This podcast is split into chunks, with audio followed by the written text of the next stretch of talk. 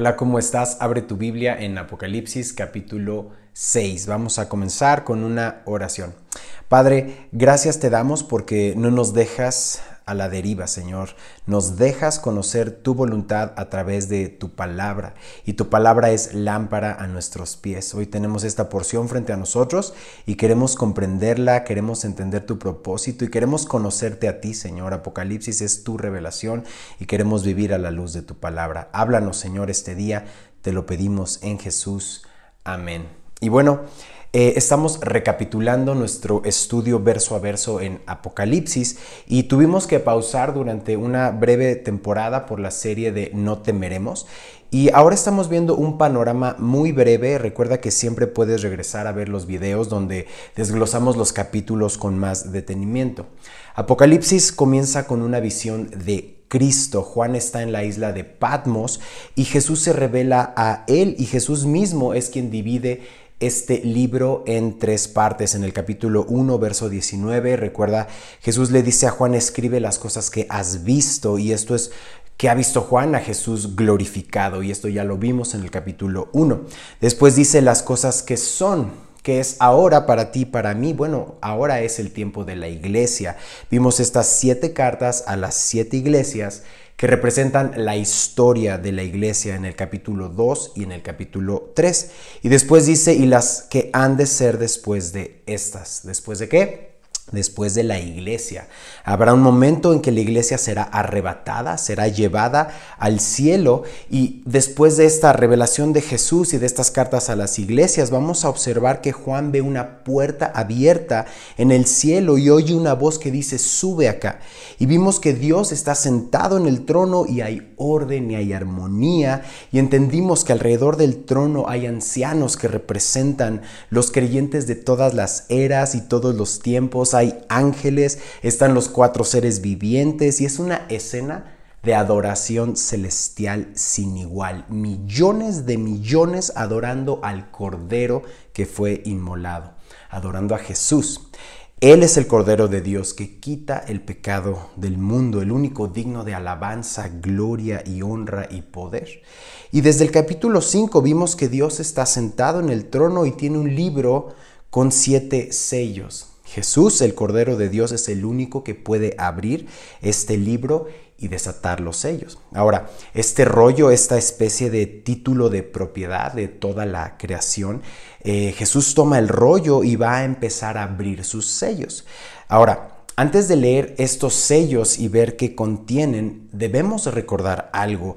En el verso 9, la segunda parte del capítulo 5, nos dice, digno eres de tomar el libro y de abrir sus sellos, porque tú fuiste inmolado y con tu sangre nos has redimido para Dios. El cordero que fue inmolado es digno de tomar el poder y las riquezas y la sabiduría y la fortaleza y la honra y la gloria y la alabanza. Jesús es el único que puede ver, tomar con sus manos, abrir y leer el rollo con estos siete sellos, porque Él es el cordero que murió por nosotros en la cruz del Calvario para rescatarnos, para que seamos para Dios. Por eso todos lo adoramos y Él merece toda la adoración. Él es el Cordero inmolado. Ahora, Dios quiere que vivamos para siempre con Él. Y lo único que tú y yo tenemos que hacer es recibir el regalo de salvación. Es lo único, creer en Él. Solo necesitamos creer en Jesús, el Cordero de Dios, por lo que hizo por nosotros en la cruz. Mira, acompáñame a Juan 3:18, la primera parte. Juan 3:18 dice, el que en Él cree no es condenado. En el nombre del unigénito Hijo de Dios. Si creemos y depositamos nuestra confianza en Jesús, no somos condenados eh, por nuestro pecado. Pero, ¿qué pasa si no queremos recibir el regalo de Dios de salvación? ¿Qué pasa si rechazamos a Dios y decimos, no quiero el regalo del Cordero de Dios? Bueno, el verso dice, pero el que no cree ya ha sido condenado porque no ha creído. Si yo no creo en Jesús, si yo no acepto y no recibo su regalo de salvación, entonces, ¿qué es lo justo? Lo justo es que yo sea castigado por mi pecado, por mi desobediencia. Sabes, el mundo clama por justicia todos los días. Tú y yo vemos las noticias todos los días y queremos gobiernos justos, empresas justas, personas justas. Todo el tiempo decimos, eso no es justo. Bueno, hasta nos enojamos y sabemos que lo justo es castigar la maldad, ¿cierto? Entonces, Dios es un Dios justo y Él se enoja con la maldad. Segunda de Pedro capítulo 3 verso 9 Segunda de Pedro 3:9 dice, el Señor no retarda su promesa, según algunos la tienen por tardanza, sino que, subraya en tu Biblia, es paciente para con nosotros, no queriendo que ninguno perezca, sino que todos procedan al arrepentimiento. Subraya esa parte. Por eso la invitación este día es ven a Jesús hoy, confía en Jesús, porque somos justificados en su sangre. Por Jesús seremos salvos de la ira. Y esta ira estamos a punto de leerla, por eso en el capítulo 6 se va a describir lo que sucede cuando Jesús abre cada sello. Algunos sellos tienen efecto en el cielo, otros tienen efecto en la tierra, y esto que estamos a punto de leer es la ira de Dios. Ahora, la ira de Dios no es como la ira del ser humano. Tú y yo nos enojamos y perdemos el look. Jesús no es así. Eh, la ira de Dios, la ira del Cordero está preparada, está pensada, tiene fecha, tiene tiempo, es una ira justa, es una ira santa. Y Jesús va a abrir los sellos que dan paso a lo que conocemos como la gran tribulación, un periodo de siete años de tribulación. Esta gran tribulación, vamos a ver si estás tomando nota que son tres series de juicios, es decir, hay siete sellos, después vamos a ver siete trompetas y después vamos a ver siete copas. Vienen una después de la otra. Y una característica que vamos a notar es que el séptimo juicio de cada serie es el que abre el siguiente, es decir, el séptimo sello contiene las siete trompetas, la séptima trompeta contiene las siete siguientes copas. Y los primeros cuatro sellos, ahorita los vamos a leer en un momento de una manera muy breve, vamos a identificar los cuatro jinetes que representan poderes que vienen y van a traer el juicio de Dios sobre esta tierra. Por eso, regresemos a Apocalipsis, capítulo 6, vamos al verso 1, dice la palabra del Señor, vi cuando el Cordero abrió uno de los sellos y oía a uno de los cuatro seres vivientes decir, como con voz de trueno, ven y mira. Y miré y aquí un caballo blanco, y el que lo montaba tenía un arco y le fue dada una corona, y salió venciendo y para vencer. Que vemos aquí, vamos a ver los famosos cuatro jinetes del Apocalipsis. Y el primero vemos un caballo blanco y un jinete que pretende ser Cristo. No es Jesús, porque Jesús va a regresar hasta el capítulo 19 y lo vamos a ver más adelante. El anticristo, este personaje, no va a venir así con cuernos y vestido de rojo y pintado de rojo, sino va a venir como Cristo. Y aquí lo que vemos en este verso es el surgimiento del anticristo, que es este personaje que se describe en Daniel capítulo 9 que por cierto, estas son eh, las que conocemos las 70 semanas de Daniel, esta es la columna vertebral de la profecía. Te invito a que lo escuches en casa, en nuestro canal, eh, simplemente búscalo así, Daniel capítulo 9, y lo escuchas con calma en casa, ahí vas a poder ver a más detalle el cumplimiento parcial de la profecía y hay una especie de pausa a un reloj profético y estos siete días de esta séptima eh, o la semana 70 son siete años. Lo explicamos en esta enseñanza, te invito a que lo escuches. Pero estos siete años son los siete años de la gran tribulación que estamos leyendo en este momento. El anticristo es este líder mundial que vemos en Daniel. Va a hacer un pacto con el pueblo judío. Al inicio ellos van a creer que es el Mesías, pero no es Jesús porque el mismo Jesús dijo en Juan capítulo 5 que yo he venido en nombre de mi Padre y no me recibieron. Otro vendrá en su propio nombre y a ese van a recibir. El anticristo va a venir como una especie de bálsamo en tiempos de angustia para el pueblo judío. Y más adelante en Apocalipsis vamos a ver que eh, Él les dice, bueno, vamos a reconstruir el templo. De hecho, el día de hoy ya hay un instituto del templo donde están preparados todos los elementos para el funcionamiento del templo. Solo falta que comience este periodo de juicio y aparezca este personaje en escena.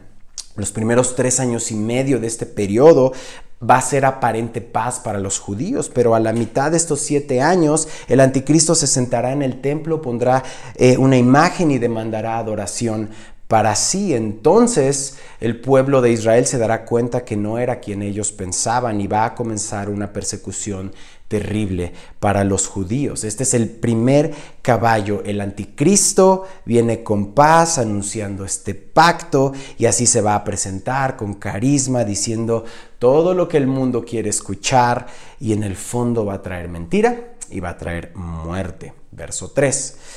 Cuando abrió el segundo sello, oí al segundo ser viviente que decía, ven y mira, y salió otro caballo bermejo, es decir, rojizo, y al que lo montaba le fue dado poder de quitar de la tierra la paz, y que se matasen unos a otros, y se le dio una gran espada. Bueno, este segundo caballo rojizo o bermejo se le conoce como guerra.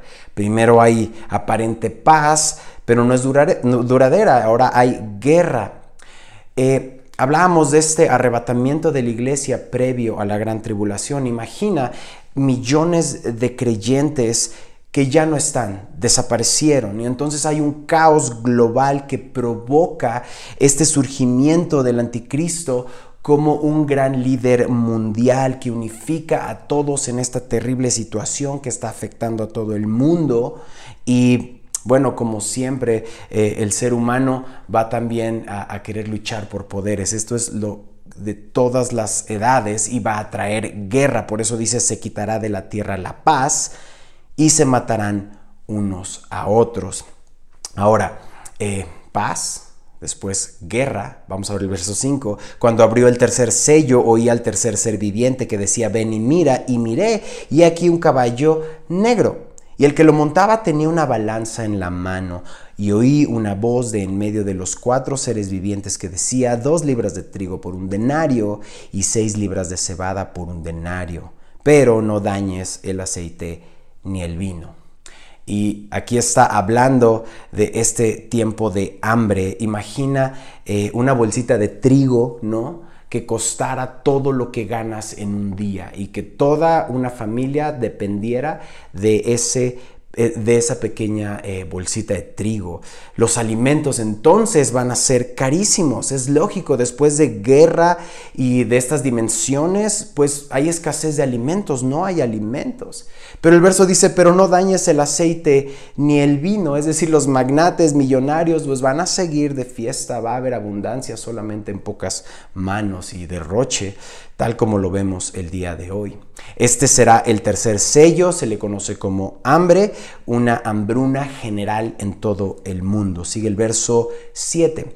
Cuando abrió el cuarto sello, oí la voz del cuarto ser viviente que decía, ven y mira, y miré y he aquí un caballo amarillo, y el que lo montaba tenía por nombre muerte, y el Hades le seguía, y le fue dada potestad sobre la cuarta parte de la tierra para matar con espada con hambre, con mortandad y con las fieras de la tierra. Bueno, aquí vemos este ah, eh, caballo amarillo verduzco, ¿no? Como muerto. Y esto se le conoce como la peste. Este caballo es este fenómeno que va a venir, eh, que va a traer aún más muerte de lo que la guerra ha traído. De por sí ya hay hambre, ya hay guerra y ahora enfermedades. Y dice que también con las fieras de la tierra. Eh, todo esto son los cuatro jinetes, es decir, el sistema del anticristo, la guerra que se ha de desatar, el hambre y la peste. Y recuerda que todos estos sellos tienen tanto efecto en la tierra y otros en el cielo. Así es que mira lo que ahora dice el verso 9. Cuando abrió el quinto sello, vi bajo el altar las almas de los que habían sido muertos por causa de la palabra de Dios, subraya en tu Biblia, y por el testimonio que tenían. Y clamaban a gran voz diciendo, ¿hasta cuándo, Señor? Santo y verdadero, no juzgas y vengas nuestra sangre en los que moran en la tierra. Y se les dieron vestiduras blancas y se les dijo que descansasen todavía un poco de tiempo hasta que se completara el número de sus consiervos y sus hermanos, que también habían de ser muertos como ellos. Y entonces vemos aquí a los mártires de la gran tribulación. Juan está viendo ahora almas debajo del altar, aquellos que murieron en la gran tribulación por causa de la palabra de Dios, por causa del testimonio que tenían. Ellos no son la iglesia, la iglesia ya ha sido llevada. Y algunos comentaristas mencionan, bueno, probablemente entre ellos hay aquellos que se quedaron en este rapto, en este arrebatamiento. Quizá aquellas personas que le has estado predicando y predicando y no quieren creer y no quieren creer y escuchan pero rehusan. Y entonces viene el rapto y quizá ahora creen y comienzan a buscar de la palabra dentro de la gran tribulación y otros van a creer por el testimonio de ellos pero muchos de ellos van a morir en medio de todo esto. Les costará sus vidas y sus almas, dice aquí, van a estar allá en el cielo. ¿Creyeron? Están en el cielo, pero no son la iglesia. Recuerda que la iglesia ya ha sido llevada. Y aquí habla de almas, quizá también están esperando esta redención cuando se les dé su cuerpo nuevo. Por eso dice el verso 10, clamaban a gran voz diciendo, ¿hasta cuándo, Señor, santo y verdadero, no juzgas y vengas nuestra muerte, nuestra sangre en los que moran en la tierra? Y no son la iglesia porque la iglesia nunca ha clamado por venganza, sino por misericordia, tal como Jesús, Padre, perdónalos porque no saben lo que hacen. Y estamos clamando por misericordia de los enemigos. Por eso estos son nuevos creyentes, son los santos que salieron de la gran tribulación. Ellos han muerto con fe, han sido salvos por fe, están en el cielo y están clamando por justicia. Pero vemos sí que han sido justificados, se les, se les dijo que descansasen hasta que se complete el número de creyentes de la tribulación que van a morir. Nos eh, continuamos en el, el, sexto y último sello, porque recuerda que el séptimo sello es el que abre la siguiente serie. Dice el verso 12, Miré cuando abrió el sexto sello. Y aquí hubo un gran terremoto y el sol se puso negro como tela de silicio y la luna se volvió toda como sangre y las estrellas del cielo cayeron sobre la tierra como la higuera deja caer sus higos cuando es sacudida por un fuerte viento.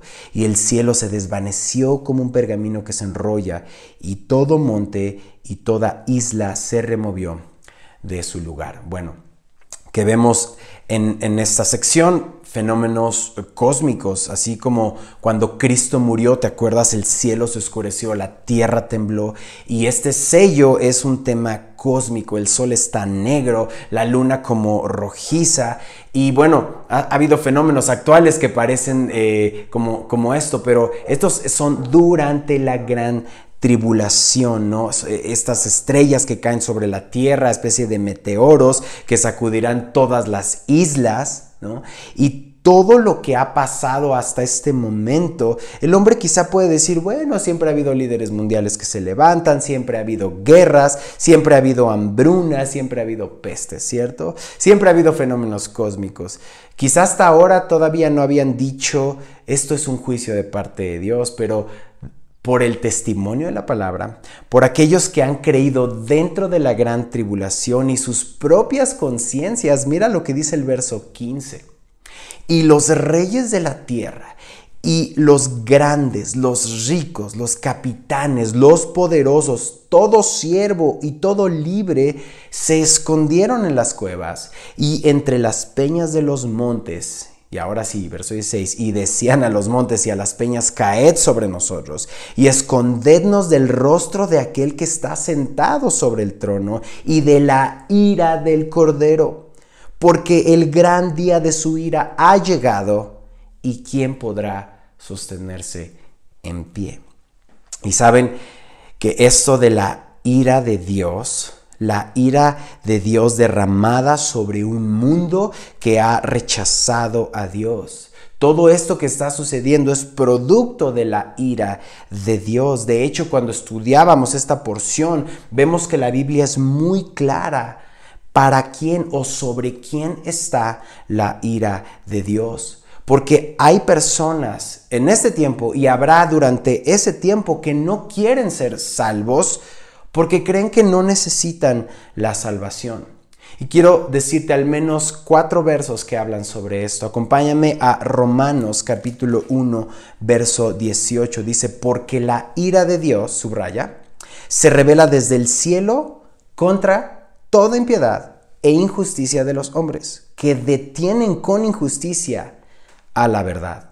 En la NTV dice pecadores y perversos. ¿Sobre quién está esta ira santa? Bueno, sobre los impíos e injustos y todos somos impíos e injustos. Pero a los que hemos creído en la obra de Jesús en la cruz, el Cordero inmolado nos ha justificado, es decir, nos ha añadido su justicia y Él nos ve santos. Hemos dejado el pecado deliberado para venir a ser gobernados por Dios. Por eso si tú me estás escuchando este día y no has sido justificado por fe, no tienes paz para con Dios y estás en este grupo, ven a Jesús hoy, no te tardes. Romanos 2, 5.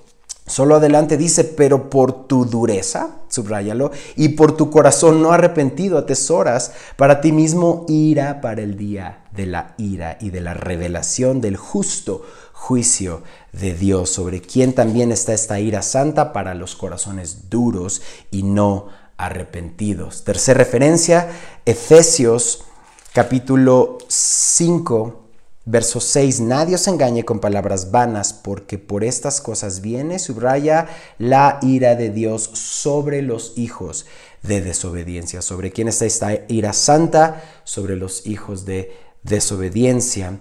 Y la última, está en Juan capítulo 3, 36. Dice, el que cree en el Hijo tiene vida eterna, pero el que rehúsa creer en el Hijo no verá la vida, sino que la ira de Dios está sobre él. ¿Sobre quién está esta ira santa? Sobre los que rehusan creer en Jesús. Es decir, la palabra nos está mostrando que la ira justa, la ira santa de Dios, estos sellos que estamos viendo, están reservados para aquellos que siguen rechazando el regalo de salvación, siguen viviendo en impiedad e injusticia, siguen endureciendo sus corazones, siguen sin arrepentimiento y siguen desobedeciendo la voluntad de Dios en sus vidas. Dios no es injusto. Dios es paciente, ya lo hemos leído, y de alguna manera podemos ver que esta gran tribulación son como estos electroshocks para que respondan, para ver si de alguna manera responden. Y vamos a ver que sí, va a haber respuesta, va a haber avivamiento. Es decir, este tiempo de la gran tribulación también lo podemos ver como gracia. Creemos que la iglesia no estará en la gran tribulación porque hay una contraparte. También mira en Romanos capítulo 5, el verso 9 dice, pues mucho más estando ya justificados en su sangre, subraya, por él seremos salvos de la ira. Y no es porque no merezcamos ira, la merecemos, sino porque hemos sido justificados, vueltos justos delante de Dios por Jesucristo.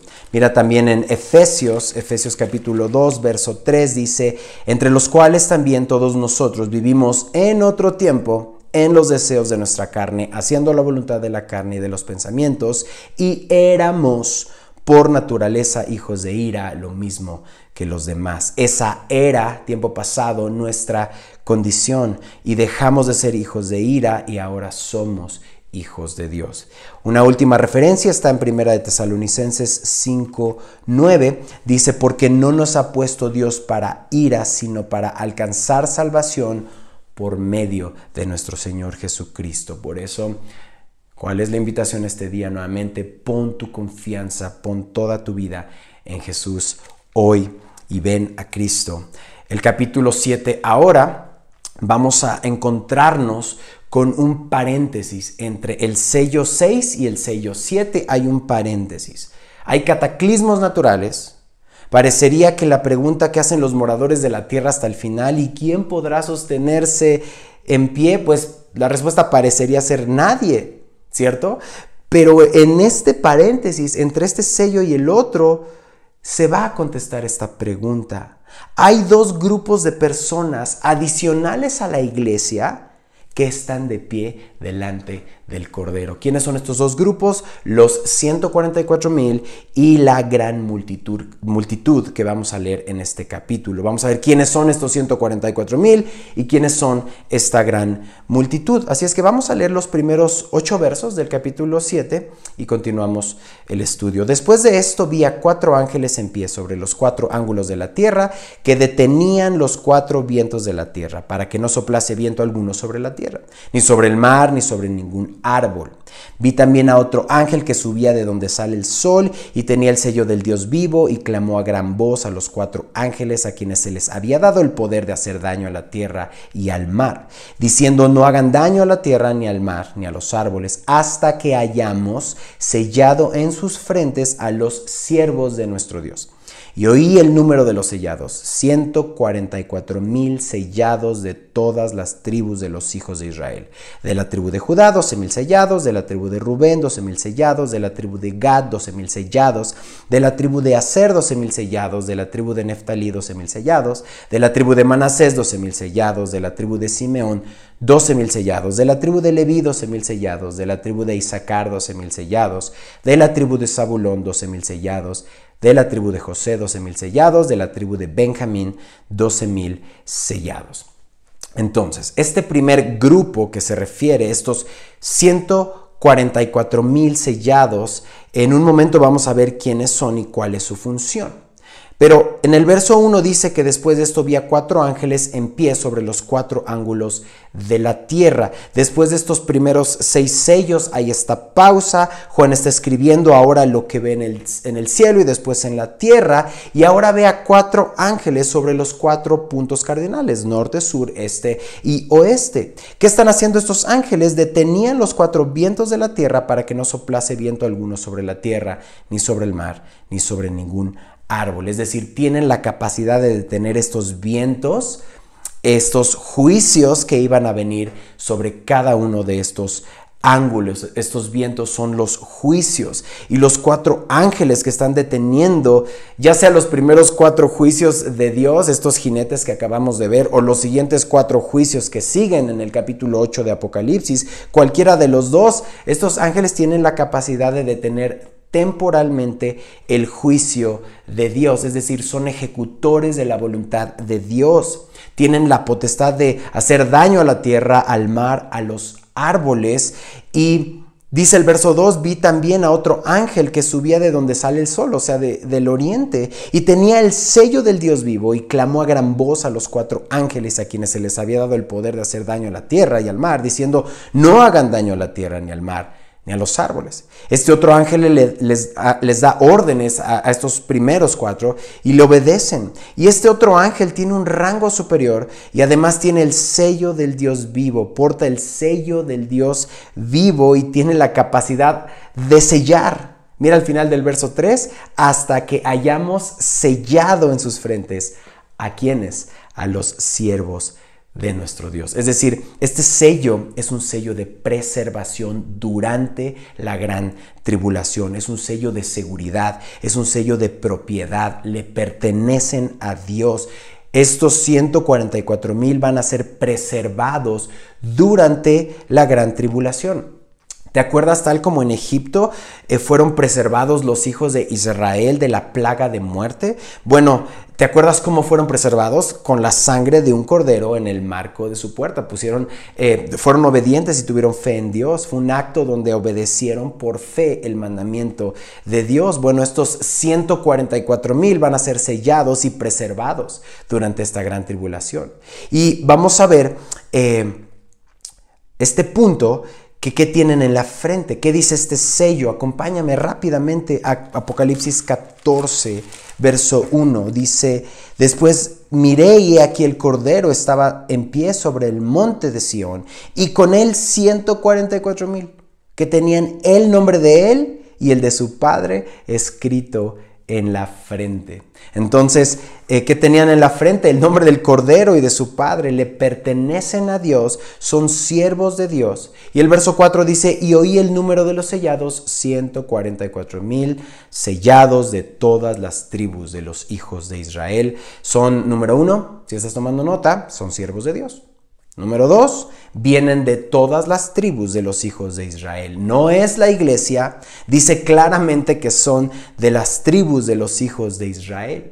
Y vemos en el verso 5 eh, hasta el 8 que son 12 mil de cada una de las tribus. Entonces son judíos, son protegidos y son presentados en victoria. Lo acabamos de leer en el capítulo 14. Entonces, judíos que han depositado su fe en Jesucristo. Muchos comentaristas coinciden que van a estar predicando el Evangelio del Reino durante la gran tribulación. Pues claro, la iglesia ya no estamos y tal como en el primer, siglo, tal como los primeros apóstoles judíos que creyeron en Jesús y predicaron en Jerusalén, en Samaria y hasta lo último de la tierra. Tal como esta manera los 144 mil judíos creyentes en Jesús, predicándole a judíos y a no judíos, y nadie los podrá tocar.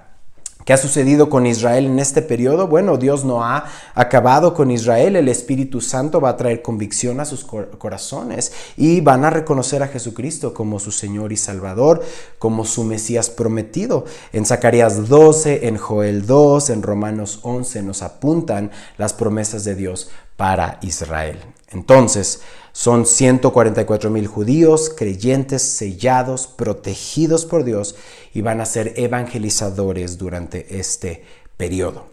Y vamos a pasar por último al otro grupo de personas que están frente al trono, verso 9. Después de esto miré, y aquí una gran multitud, la cual nadie podía contar, es decir, innumerables. Y eso nos da esperanza de un Dios bueno, de todas naciones y tribus y pueblos y lenguas. Mientras que un grupo está definido su número, sabemos cuántos son, y son judíos. Aquí vemos este otro grupo que son innumerables y son de todas las naciones y de todas las tribus y de todas las lenguas. Mira dónde estaban. Estaban delante del trono y en la presencia del Cordero, vestidos de ropas blancas y con palmas en las manos. Juan intenta describirnos ahora, eh, después de lo que sucede en la tierra y después en el cielo, él está viendo eh, a la tierra con estos ángeles y estos 144 mil predicando, pero ahora voltea al cielo y ve llegando esta inmensa multitud y bueno, ¿qué características tienen? ¿Qué están haciendo? ¿Quiénes son? Aparte hay bendiciones para esta multitud. Bueno, para empezar, son incontables, son muchísimos, son de todas naciones, tribus, y lenguas. Hay una diversidad internacional. Y muchos creen que son el fruto del trabajo de evangelismo de estos 144 mil durante la gran tribulación. Días de avivamiento van a suceder durante la gran tribulación porque Dios es un Dios misericordioso. Durante el juicio está salvando. Como te decía, son esta especie de electroshocks. Responde, vive. No quiere que nadie perezca, que todos procedan al arrepentimiento. Gente se va a estar convirtiendo a Cristo durante este tiempo terrible. Van a venir de todas las naciones y tribus y lenguas. Va a ser predicado en todo el mundo el Evangelio para testimonio a todas las naciones. Y Juan está describiendo que pudo apreciar diferencias entre la gente. Es decir, no seremos todos igualitos en el cielo. Esta porción me muestra que seremos identificables. Vamos a mantener nuestra individualidad y estaban delante del trono en la presencia del Cordero, vestidos de ropas blancas y con palmas en las manos. Las palmas en este contexto me hablan de regocijo en el Señor. Estas personas vienen con gozo, felices, alegres, clamando a Dios. Mira el verso 10 que dice, clamaban a gran voz diciendo, la salvación pertenece a nuestro Dios que está sentado en el trono y al Cordero. ¿Por qué están felices? Aquí lo dice, la salvación pertenece a Dios y al Cordero. Y estar aquí con estas vestiduras, yo no lo obtuve, le pertenece a Dios la salvación. Él me salvó porque quiso salvarme. Él me amó. Él quiso amarme. Y aquí encontramos que ellos reconocen que Jesús les salvó por su sangre. Mira la reacción los millones de millones de ángeles. Mira el verso 11, y todos los ángeles estaban en pie alrededor del trono y de los ancianos y de los cuatro seres vivientes y se postraron sobre sus rostros delante del trono y adoraron a Dios diciendo, amén. La bendición y la gloria y la sabiduría y la acción de gracias y la honra y el poder y la fortaleza sean a nuestro Dios por los siglos de los siglos. Amén adoración celestial. Este grupo está adorando a Dios y provoca la adoración de los demás. ¿Te puedo preguntar algo? ¿Te regocijas hoy por la salvación que ya tienes? Es este gozo de tu salvación que puedes transmitir todos los días, que ya no hay condenación, que ya no tienes, que ya no tenemos que pagar por nuestra maldad que nos sabemos amados por Dios, justificados, sellados por Dios con su Espíritu Santo. ¿Quiénes son? Mira el verso 13. Entonces uno de los ancianos habló diciéndome, estos que están vestidos de ropas blancas, ¿quiénes son? ¿Y de dónde han venido? Yo le dije, Señor, tú lo sabes. Y él me dijo, estos son los que han salido de la gran tribulación y han lavado sus ropas y las han emblanquecido, subrayalo, en la sangre del cordero. Jesús habló de esta gran tribulación en Mateo 24. Él dijo, porque habrá entonces gran tribulación, cual no la ha habido desde el principio del mundo hasta ahora, ni la habrá. Estos salen de este periodo quizá por la predicación de estos 144 mil, o después adelante veremos de los dos testigos o del ángel que va a venir, esto lo veremos más adelante, pero ponen su fe y su confianza en Jesús y fueron muertos en la gran tribulación, es decir, les costó su vida, salieron de la gran tribulación y han lavado sus ropas y las han emblanquecido en la sangre del cordero. Es decir, no obtuvieron su salvación por morir por Jesús Obtuvieron su salvación por la sangre de Jesús. Ellos reconocen que la sangre del Cordero los ha emblanquecido. Esta sangre es distinta, esta sangre no ensucia, esta sangre de Jesús limpia de todo pecado. Y ellos reconocen que fueron emblanquecidos en la sangre del Cordero, en la cruz del Calvario. Y desde el verso 15 vamos a ver por último las bendiciones que tiene esta gran multitud.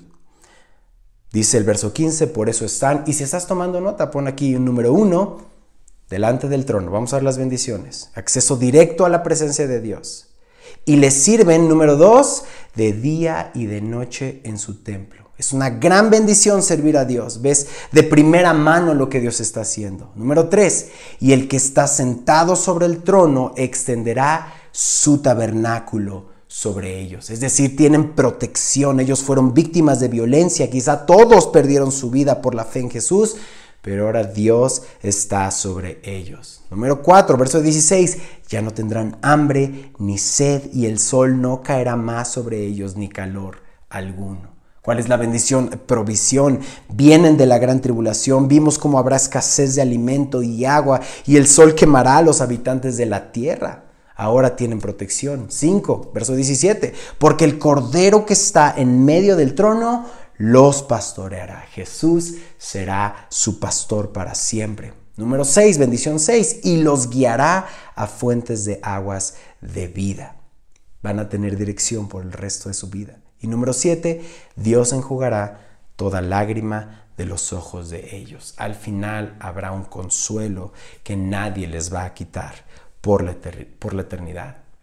Y estas son las bendiciones de la gran multitud. Yo quiero recordarte este día, si me estás escuchando, que estas bendiciones de la gran multitud ya las tenemos en Jesús. El día de hoy ya podemos tener acceso a la presencia de Dios, podemos servir a Dios y ver de primera mano lo que Él está haciendo. Tenemos su protección y sabemos que Dios está con nosotros y todo está filtrado por el Padre. Tenemos provisión porque Él nos da lo que necesitamos cada día. Él es ya nuestro pastor y tenemos consuelo aún en medio de las peores dificultades. ¿Cuál es la invitación este día?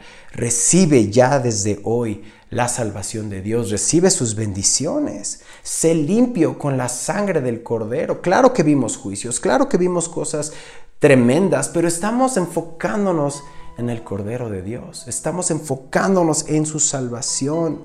Si es la primera vez que te conectas, eh, o quizá ya llevas muchas veces conectado, te recuerdo que la salvación le pertenece a Dios. Él vino a dar su vida por ti y por mí, el Cordero de Dios, para que tú y yo tengamos vida eterna en Él.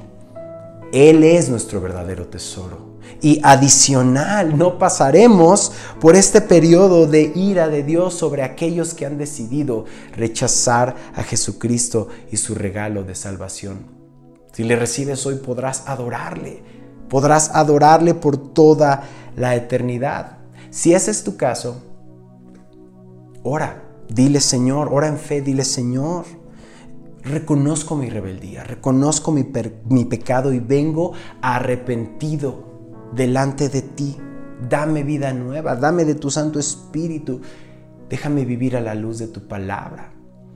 Si dile, soy tuyo, Señor y Él se va a encargar de ti, Él te va a dar vida nueva. Si has decidido seguir a Jesús, eh, haznoslo saber ahí en los comentarios, pon una manita y déjanos orar por ti, déjanos conocerte y déjanos acompañarte. Iglesia, vamos a orar y vamos a agradecer a Dios por su palabra. Todo esto es las cosas que han de ser después de estas y vamos a estar leyendo varios textos sobre este juicio, pero no perdamos de vista a Cristo, no perdamos de vista que estamos aquí para predicar, para anunciar las virtudes de aquel que dio su vida por nosotros y trae salvación por medio de la fe. Vamos a darle gracias a Dios y vamos a eh, terminar con una oración. Padre, gracias te damos por tu palabra.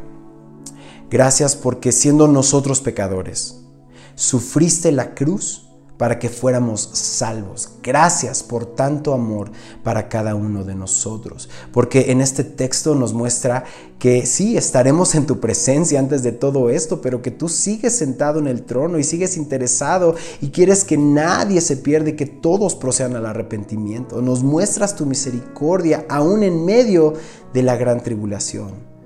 Hoy nos llamas a gozarnos en nuestra salvación, pero también Permítenos seguir compartiendo de tu gran amor en donde quiera que estemos, Señor, de todas las maneras que podamos, con nuestros seres queridos, con nuestros amigos, con todas las personas, Señor. Permítenos anunciar, Señor, tu evangelio, que las personas se reconcilien contigo, Padre. Señor, hoy tenemos paz porque tú nos has dado paz, Señor. Y te adoramos y te bendecimos para siempre. En Jesús. Amén.